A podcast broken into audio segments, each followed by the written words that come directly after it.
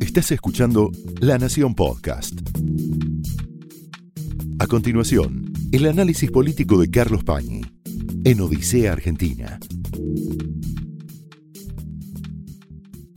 De la política de la vida pública argentina, el acuerdo con el Fondo Monetario Internacional. Esta noche vamos a empezar el programa con una especie de visita guiada a los pliegues de ese acuerdo, hay cantidad de detalles para mirar, detalles estratégicos importantísimos que describen muy bien el estado de situación de la economía, pero también el estado de situación de la política.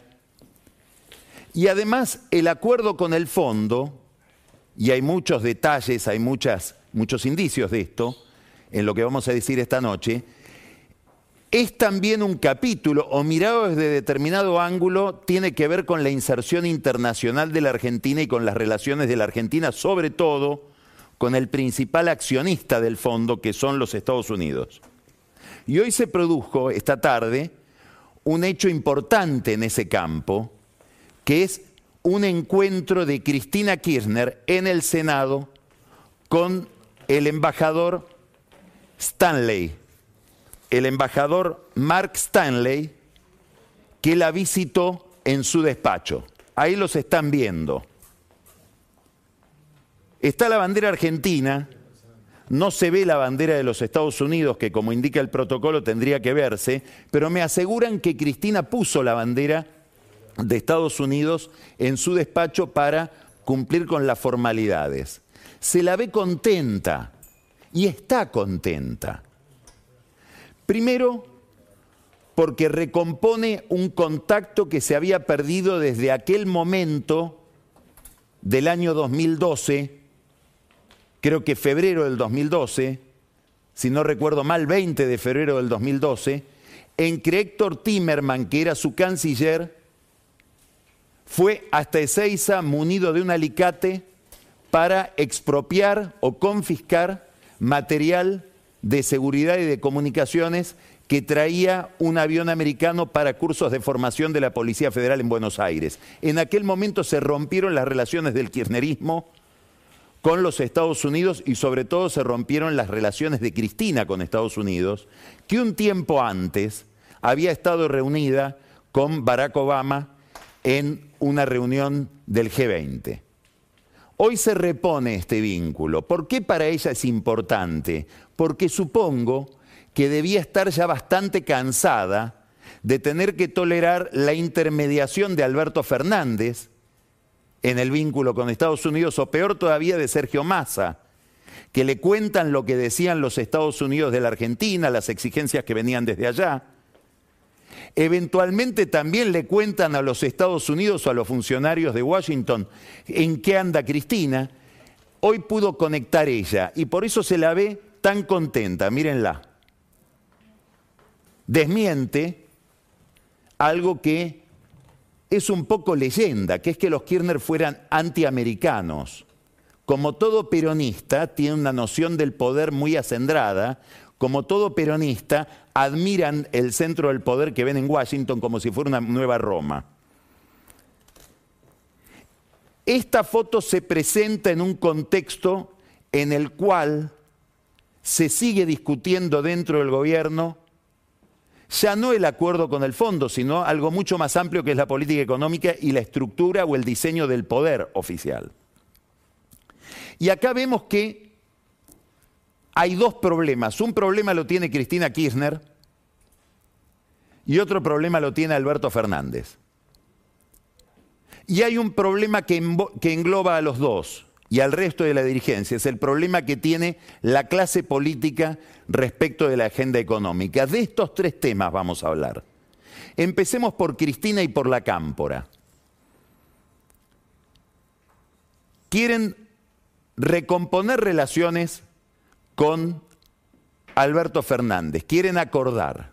Ahora hay un problema en esa vocación por acordar, y es la concepción del poder y del gobierno que tiene Cristina, que es un concepto, una concepción, una forma de entender el poder patrimonial. El poder me pertenece a mí, porque los votos son míos. Es un poco lo que le dijo la Roque el otro día a Alberto Fernández, mira, si miramos bien cuántos votos tenés vos, tenés los que tenías cuando fuiste jefe de campaña de Randazzo, 4 o 5% de los votos. El ministro del Interior en España, en una reunión no reservada, pero pequeña, con un grupo político de Madrid, dijo, esto es randacismo sin randazzo, para describir al gabinete. Es decir, Alberto Fernández es la expresión de un grupo minoritario y Cristina Kirchner expresa a la mayoría que llevó a este grupo político al poder. Por lo tanto, ella tiene un señorío sobre el gobierno que Alberto debería reconocer. Visto desde esta perspectiva, el acuerdo debe ser una rendición. ¿Y una rendición qué quiere decir? Entregar la cabeza de los tres ministros más ligados a Alberto Fernández. El primero, Santiago Cafiero, que no sabemos cuán ligado está en este momento Alberto Fernández, porque este fin de semana en las internas peronistas de San Isidro, donde Cafiero perdió, mucho apoyo de Alberto no tuvo. El otro ministro es Matías Culfas, que es el ministro de Producción, un puente del gobierno y del propio Alberto Fernández con sectores muy amplios del empresariado, y sobre todo la cabeza de Martín Guzmán, tema del que vamos a hablar después. Es interesante porque tiene que ver con las dificultades que tiene Cristina Kirchner para acordar con cualquier persona o con cualquier entidad, porque también lo mismo pasa en el acuerdo con el fondo. Quiero un acuerdo con el fondo. Por supuesto que ella quería un acuerdo con el fondo y que lo puso a Fernández para cumplir con un acuerdo con el fondo. Pero cuando le traen el acuerdo con el fondo, y no es el acuerdo que ella quería, porque le hubiera gustado una rendición del fondo. Es decir, que el fondo determine cosas por fuera de sus estatutos, cambie los plazos, se niegue a hacer cualquier tipo de ajuste. Y eso no es un acuerdo con el fondo. Es como pedir una tortilla de papas y cuando le traen la tortilla de papas uno decir, ah, pero era con papas, no pedí. Y si la tortilla de papas es con papas y los acuerdos con el fondo suelen ser con ajustes. Por debajo de este problema, que es la dificultad para acordar con el fondo y para acordar con Fernández y para acordar con cualquiera, aparece un discurso bastante confuso en el kirchnerismo respecto del el fondo y de los ajustes. Por ejemplo, el ministro del Interior, que recibió después reproches cargadísimos, como recordó recién Alfredo Leuco al finalizar su programa de Eve Bonafini, dijo que si la oposición no daba sus votos para el acuerdo con el fondo, la oposición estaba llevando al país a un nuevo 2001. Debo suponer que entonces su propia agrupación, la Cámpora, que encabezada por Máximo Kirchner no votó el acuerdo con el fondo, lo votó en contra, estaba llevando al país a un nuevo 2001. Esta es una posición. Hay otra posición que es la de la senadora Juliana Di Tulio, que dijo, yo hubiera estado de acuerdo con el acuerdo con el fondo que nos vendía Guzmán el año pasado, pero Guzmán nos mintió. Cuando dicen Guzmán nos mintió, ¿qué quiere decir? Y que les dijo que iba a haber otros plazos, que iban a bajar la tasa de interés que nos iban a aplicar, que no iba a haber, este es un, un dato fundamental, que no iba a haber ajustes en el 2023 porque es un año electoral, y después cuando vino el verdadero acuerdo, bueno, dista bastante de ser eso. Esta es una segunda posición. Hay una tercera posición, dentro siempre del grupo que rodea a Cristina, que es la más cómica de todos, probablemente también la más irritante, que es la de la senadora chaqueña Pilati de Vergara, que dijo yo voté en contra porque sabía que la oposición votaba a favor, pero si hubiera dependido de mi voto yo votaba a favor porque acuerdo tiene que haber, es decir, una especie de obra maestra de capilla sixtina del cinismo.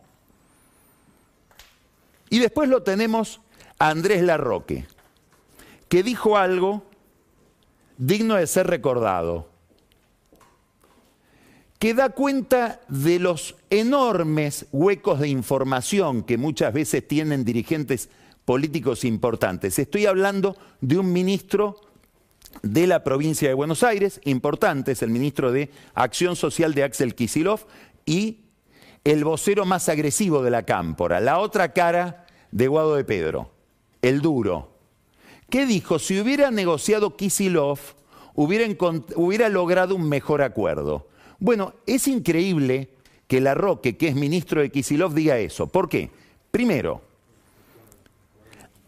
acaba de ir Guzmán a París a lograr, y lo logró, una prórroga en los vencimientos del acuerdo con el Club de París, que fue un acuerdo carísimo que negoció Kisilov, con penalidades altísimas. Le regalamos plata al Club de París en un acuerdo en el cual, por negociar, a último momento entregó todo. Está la Argentina por perder un juicio por otro error de Kisilov en relación con los acreedores de bonos atados al crecimiento, variable que él no quiso reconocer, estamos por perder un juicio por parte de esos bonistas. Paso por encima lo que le dijo Kisilov a un grupo de funcionarios en aquel momento, estoy hablando del 2012, que le decían, ¿por qué no compramos las acciones de IPF, de Repsol, en vez de estatizarlas? De paso salvamos a los eskenazi. Y Kisilov les dijo, no, porque eso implica plata, lo mío sale gratis. Terminó pagando 5 mil millones de dólares por la mitad de IPF y ahora estamos esperando cómo sale un juicio de un fondo de inversión que compró derechos de los eskenazi. Dicen que los eskenazi están adentro también de ese reclamo, lo mínimo que tendría que pagar la Argentina si pierde ese juicio son 3.500 millones de dólares, frente a algo así como un fondo buitre. Ahora, podríamos pasar todo esto por encima y volver a las palabras de la Roque, que dice, si hubiera negociado Kisilov y no Guzmán, nos hubiera ido mejor. Y es llamativo que la Roque no conozca estos números que voy a mostrar ahora. En esta tabla podemos comparar la negociación de la deuda privada de la provincia de Buenos Aires con la negociación de la deuda privada, es decir, con los bonistas, de la nación. Esto es Kisilov y esto es Guzmán. Valor presente neto del bono promedio, considerando una tasa del 10% de descuento paga más Kisilov, 81,3, que Guzmán, 54,4. La tasa de interés del cupón promedio, Kisilov paga 5,60, Guzmán 3,07. Viene perdiendo Kisilov acá. El alivio financiero que consigue cada uno respecto del total de la deuda, Kisilov 75%, Guzmán 87% y el alivio financiero del primer periodo 2020, perdón, eso es 2020-2024 y entre 2020 y 2030 26%, Kisilov 38%, Guzmán. Quiere decir que si esto lo trasladamos a la negociación con el fondo, por suerte negoció Guzmán. Ahora después vamos a hablar de la negociación de Guzmán, no se hagan ilusiones. Pero estos serían los números que debería conocer la Roque porque es ministro de este gobierno que negoció de esta manera. En el mercado están contentos con Kisilov como contraparte. Dice, preferiríamos los bonistas, los crueles bonistas, dicen, preferiríamos negociar con Kisilov que con Guzmán porque es pragmático y paga. Y se saca el problema rápido de encima. Es cierto que Kisilov podría decir, yo tuve que resignar esos números que acabamos de mostrar, negocié de esta manera porque Guzmán había negociado mal. Y el clima general del país que dejó Guzmán después de su negociación me perjudicó. También tendría razón. Pero hay como una especie de mito de que si sos populista, si sos estatista, si sos de izquierda, vos negociás mejor por el solo hecho de serlo y defendés mejor el interés nacional. Cuando uno va a mirar los números, en general ese tipo de mito se desmiente, es una leyenda urbana.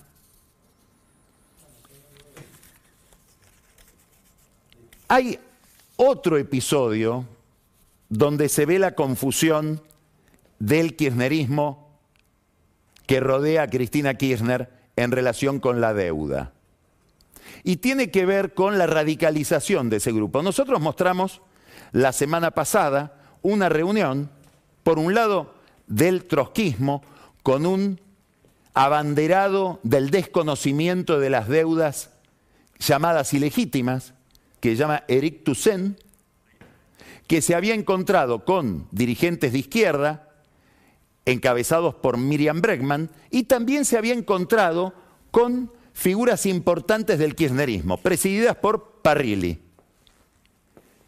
Y les había explicado, Toussaint, que es este señor de barba, que está acá, con camisa escocesa, les había explicado las ventajas de romper con el fondo y no pagar. Y ellos tomaron las palabras de ese gurú como palabras sagradas. Ahora, en la izquierda diario, que es el diario del trotskismo que dirige Fernando Rosso, un periodista economista, Pablo Anino, le hace una entrevista a Toussaint. Y Toussaint habla en esa entrevista de la negociación de la deuda de Néstor Kirchner con los privados en el año 2005. Mire lo que dice. El problema más bien viene de la negociación y cómo se hizo un acuerdo en 2005 que para mí fue eh, inapropiado ese, ese acuerdo de cambio de ese canje de deuda. Quiere decir que Néstor se equivocó no era tan buen negociador con los acreedores como nos hacen creer, si sigo a Tucen, que es a quien sigue Parrilli. Una especie de tiro por la culata. De Pedro una posición, Di Tulio otra, La Roque otra, se enredan con Tucen. Hace recordar el planteo del ultra-kirchnerismo en relación con el fondo y con la deuda aquella letra de Luca Prodan. No sé lo que quiero, pero lo quiero ya. Del otro lado está Alberto Fernández, ofendido, por ahora, porque como es alguien voluble, hay que seguirlo minuto a minuto. Está ofendido con razón, porque dice, me hicieron lo peor que me podían hacer. El proyecto más importante de mi gobierno, aquello por lo que me pusieron acá, que era llegar a un acuerdo con el fondo, me lo votaron en contra, ni siquiera se abstuvieron. Esto no tiene perdón. No hay que tomarle, digo, la palabra como si fuera una palabra densa, consistente, permanente. Por ahora está diciendo eso. Y esto es lo que ve su entorno. Por ahora está enojado. Dijo algo más en una reunión de la semana pasada explicando su enojo delante de 10 personas. Fue agresivo. Dijo, si querían otra cosa de este mandato, ¿para qué me fueron a buscar? Lo hubieran puesto a Parrilli. Es decir, él lo toma a Parrilli como una especie de unidad de medida de la subordinación o el sometimiento. Le mandé un mensaje a Máximo Cuenta es, interesante que cuente esto en público, ¿no? porque es un poco humillante, es el presidente de la nación. Le mandé un mensaje a Máximo, no me contestó. Le mandé un mensaje a Mariano Cabral, tampoco me contestó. Mariano Cabral es probablemente la persona más importante que hay al lado de Cristina Kirchner, mucho más que un secretario, una especie de jefe de gabinete. Él se ve que no tiene el teléfono de Cristina, el presidente tiene el teléfono de Mariano Cabral, que tampoco le contestó. Ya está, no me interesan más, voy a gobernar, dice Alberto Fernández. Por suerte, porque la última vez que no le contestaban los llamados fue en el año 2008, durante un fin de semana en que no le contestó Cristina, no le contestaba Néstor y finalmente se terminó yendo. Claro, ese frío de no contestar los llamados era como una especie de despido, de exoneración. Igual hay que aclarar algo. Él dice, no me importa más, hago lo mío, me pongo a gobernar, pero hay una versión insistente de que habría pedido un informe para saber cuánta gente en la ANSES, área dominada por la cámpora, y en el PAMI, área dominada por la cámpora, han sido incorporados con sueldos de más de 300 mil pesos. O sea, algo está preparando, o será solamente para conocer sufrir y no tomar decisiones. Eh, todo este problema de Alberto Fernández con Cristina, el consejo que le dan sus amigos, su núcleo más íntimo, olvídate de ella y ponete a gobernar. Toda la, la pelea con esa otra parte del poder, que no sabemos, digo, hasta dónde se sostiene, hasta dónde va a llegar, y después voy a dar un detalle que nos hace dudar de, esta, de este enojo de Fernández, oculta el verdadero problema de Fernández. El verdadero problema de Fernández no es Cristina. El problema de Fernández es la inflación. Y en todo caso, podríamos decir, el verdadero problema de Fernández es Guzmán. O, si queremos salvarlo a Guzmán, tal vez sea más justo decir que el verdadero problema de Fernández es la decisión de no tener un ministro de Economía que tome o que, o que lleve adelante una política sistémica estructural. En esto se parece a Macri, que también renunció a tener un ministro de Economía que coordine todas las áreas que deben ser coordinadas para salir de 10 años de estancamiento.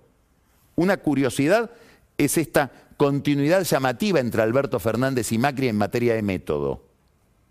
Ahora, este es un problema importantísimo.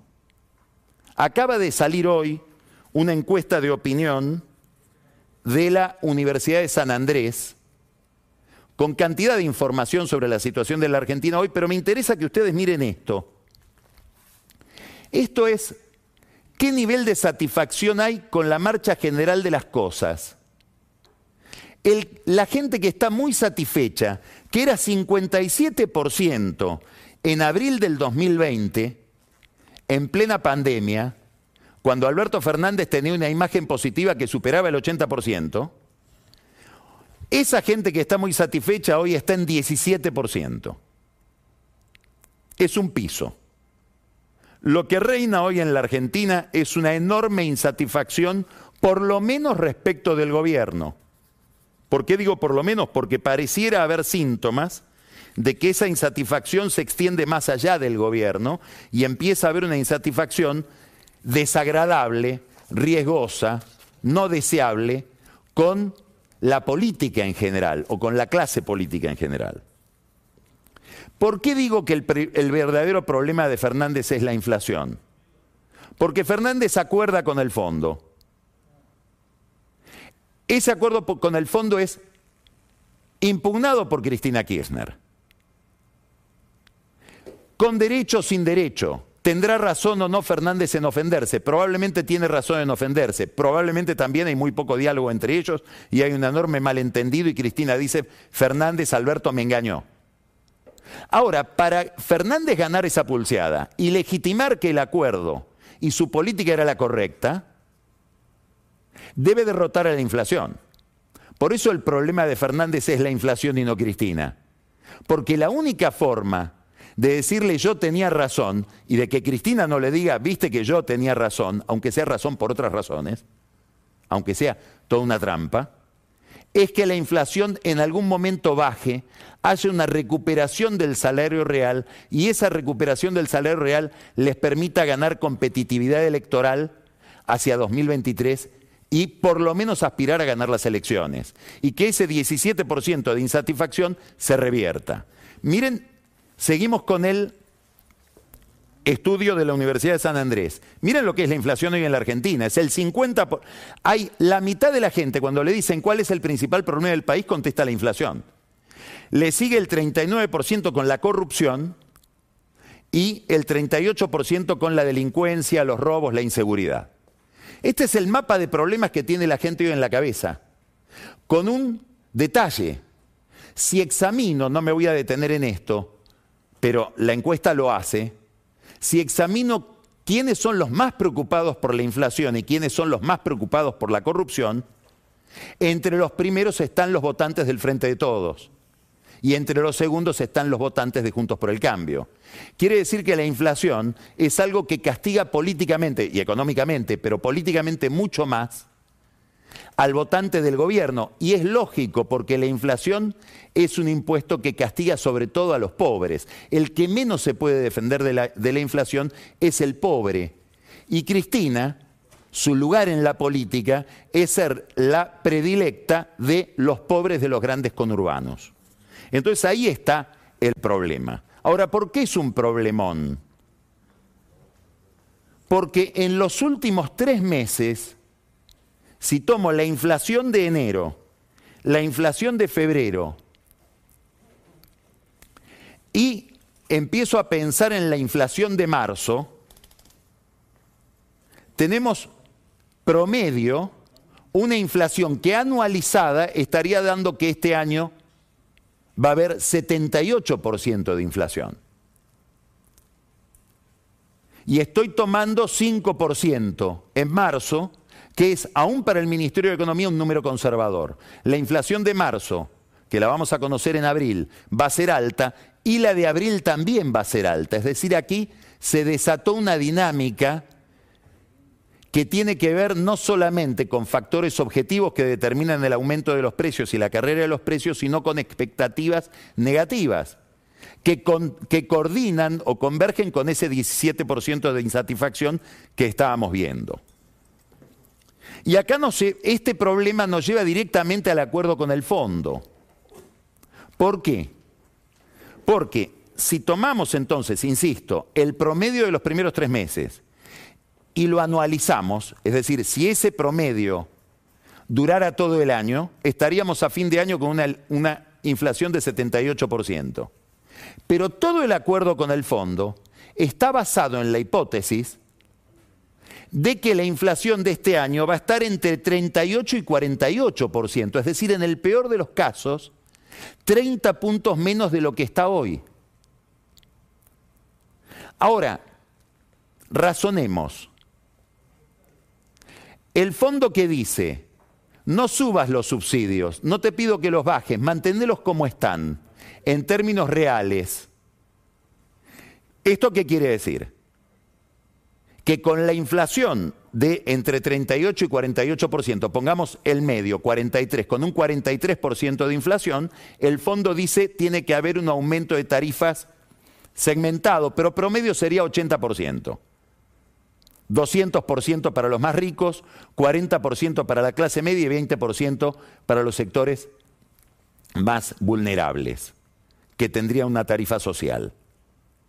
Entonces, con una inflación como la que calcula el fondo, de 43%, por poner un número promedio, tendríamos un aumento de tarifas promedio de 80%.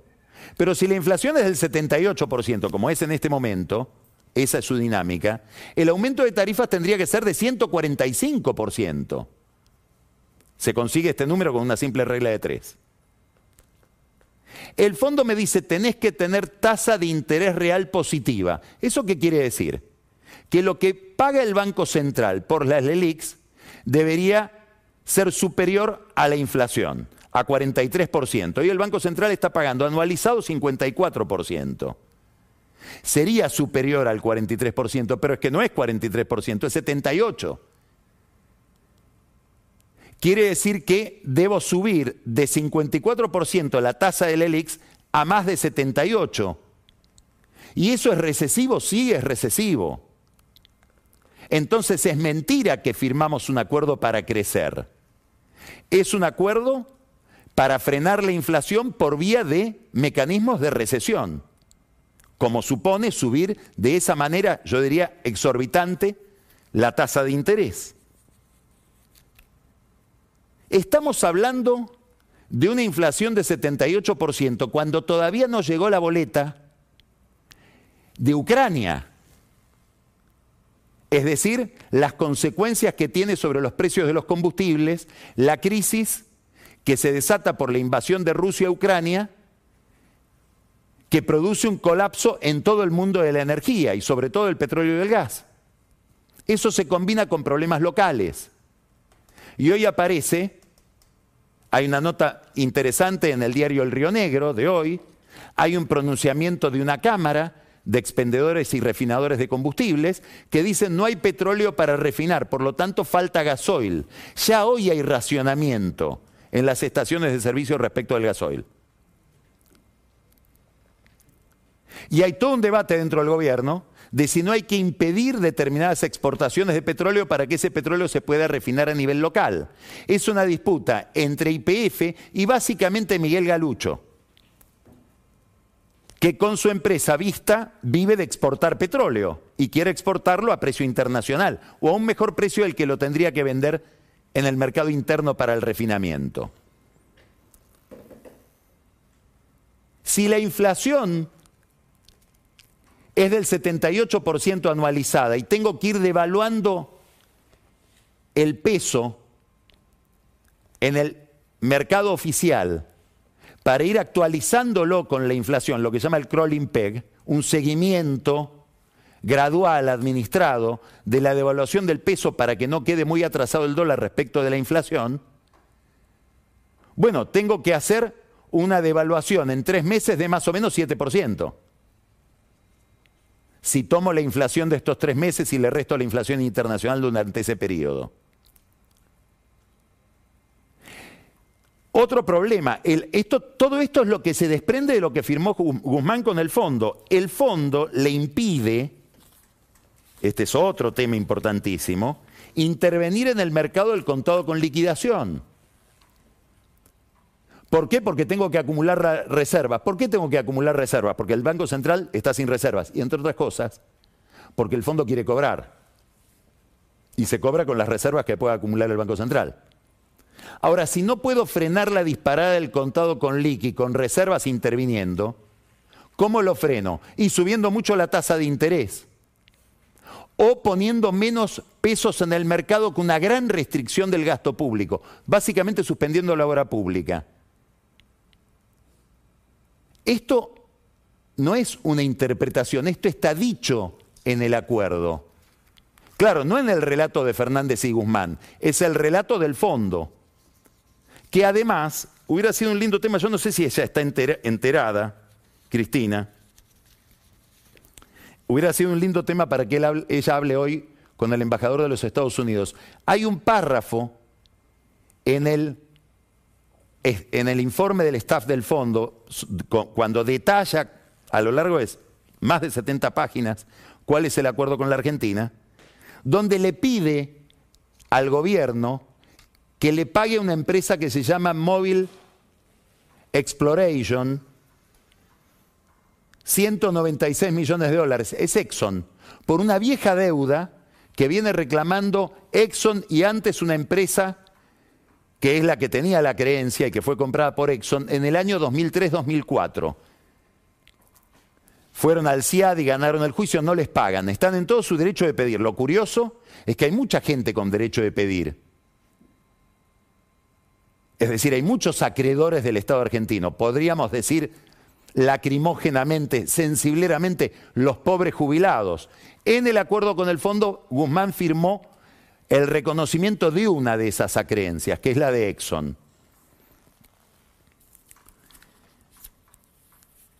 Todo esto no es lo más importante. Lo más importante es el concepto que tiene el fondo de este programa. Voy a leer solo dos párrafos. El primer párrafo dice, los directores señalaron que la elevada exposición argentina durante un periodo importante, perdón, durante un periodo prolongado, crea importantes riesgos financieros y de reputación para el fondo. Como estos riesgos no se pueden mitigar por completo mediante el diseño del programa, es decir, haberle prestado tanto a la Argentina nos complica y este programa no resuelve el problema. Los directores acordaron que se necesitarán juicios equilibrados al evaluar las compensaciones difíciles que pueden surgir durante el programa. ¿Qué quiere decir esto? Nosotros, directores del Fondo Monetario Internacional, nos estamos cubriendo de la evaluación futura de este programa que estamos aprobando porque sabemos que es malo. Es decir, que sirve para poco. Segundo párrafo a leer o a subrayar. Los directores recibieron con beneplácito el acuerdo de las autoridades de adelantar la primera revisión del programa y las instaron, esta es la palabra clave, a recalibrar las políticas según sea necesario para asegurar los objetivos fiscales y contener los efectos inflacionarios de segunda ronda del aumento de los precios de las materias primas por Ucrania.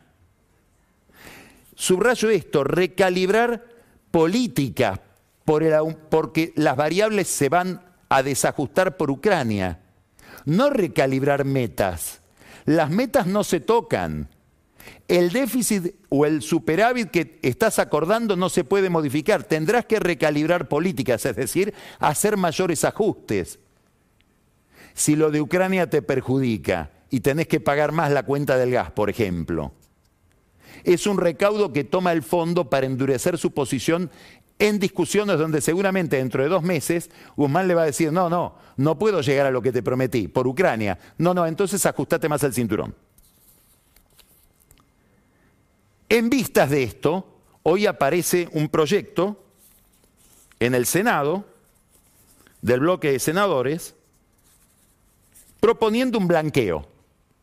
Aquellos que tengan plata negra o propiedades en negro en el exterior pueden blanquearse, exponerse y pagar 20% de penalidad por esa evasión. Pero inaugura otra idea, interesantísima por tratarse del kirchnerismo. El colaborador de la FIP que denuncia a alguien de quien sabe dónde tiene las propiedades, no sabemos si también la plata, alguna cuenta afuera.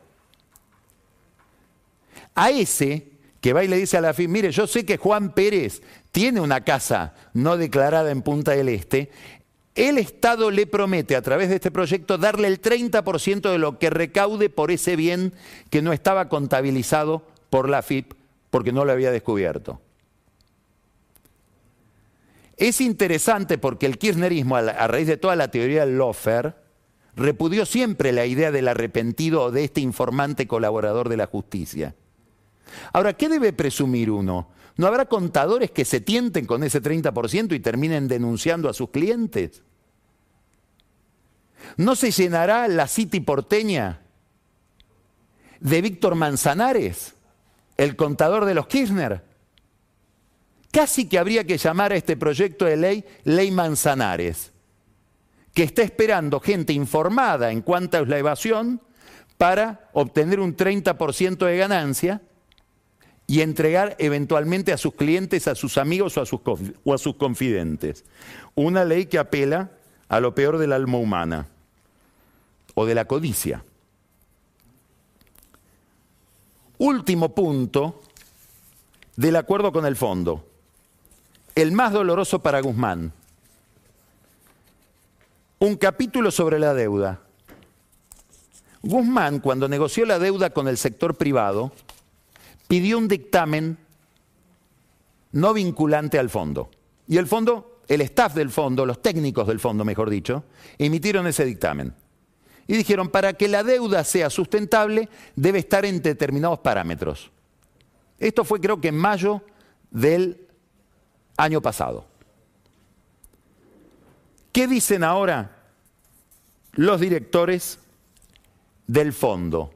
un tiro entre ceja y ceja para Guzmán, que hace de la negociación de la deuda privada su bandera. Dice, si volvemos a aquel dictamen, y no es sustentable, es sustentable, perdón, pero no con alta probabilidad. Ahora, esto nos lleva a otro punto interesantísimo. Le están dando un desembolso de 44 mil millones de dólares o más están haciendo un acuerdo con la Argentina, este directorio del fondo, cuando uno de los criterios que se deberían cumplir para ese acuerdo no está vigente, porque no deberían acordar si la deuda no es sustentable y punto. Esta deuda tiene dudas sobre su sustentabilidad. ¿Qué quiere decir? Que el fondo presume, como presume el mercado, y por eso la Argentina tiene un índice de riesgo país de 1.900 puntos, que el gobierno este o el que viene va a tener que reestructurar de nuevo pronto. Es decir, que la renegociación de Guzmán, esa en la cual le gana a Kisilov, fue un fracaso. Ahora, con ese fracaso no podrían firmar el acuerdo. Quiere decir que el fondo está firmando este acuerdo en contra de sus propias reglamentaciones, lo mismo que Fernández le reclamaba al fondo en su acuerdo con Macri, que tenía en términos de deuda una deuda sí sustentable. Es decir, que podríamos decir que el fondo ayudó a Macri para que no venga Cristina y ayudó a Fernández también para que no venga Cristina, porque el gran argumento de Fernández, de Vélez, de los que hablaban con el fondo y de Guzmán es, ayúdennos a nosotros que somos el ala buena, porque si no viene Cristina. Ese argumento hoy a la tarde probablemente se cayó con la reunión de Cristina y el embajador de los Estados Unidos. El problema de Fernández entonces es la inflación. Y esto no es un problema solo para Fernández. Termino con esta encuesta de la, de la Universidad de San Andrés. Esta es una encuesta que muestra la imagen de los principales políticos de la Argentina. Solamente dos políticos tienen un rango de imagen positiva, el diferencial entre la, entre la positiva y la negativa es positivo. En todos los demás tienen más negativa que positiva. Uno es mi ley. Tres puntos de imagen, de saldo de imagen positivo. Es decir, pesa más la positiva que la negativa. Y el otro es Manes. Claro, mi ley tiene un nivel de conocimiento del 94%. Miren Manes, Manes todavía tiene un recorrido, está en 79%. Es decir, hay un 21% de la gente que no, lo, que no lo conoce todavía. ¿Por qué esto es importante? Porque me está hablando de que la gente solo tolera a los nuevos. La gran pregunta es qué novedad van a poder presentar todos los demás. La gran pregunta es qué erosión está haciendo en la credibilidad de la política un fenómeno como el que estamos viendo. Estancamiento por más de 10 años y una inflación que hoy, si la medimos anualizada, daría 78%. El peor de los mundos, la preocupación, la primera preocupación del 50% de la gente. Esto fue el análisis político de Carlos Pañi en Odisea Argentina, un podcast exclusivo de la Nación. Escucha todos los programas de La Nación Podcast en www.lanacion.com.ar. Suscríbete para no perderte ningún episodio. Estamos en Spotify, Apple Podcast, Google Podcast y en tu reproductor de podcast favorito. Seguí escuchando La Nación Podcast.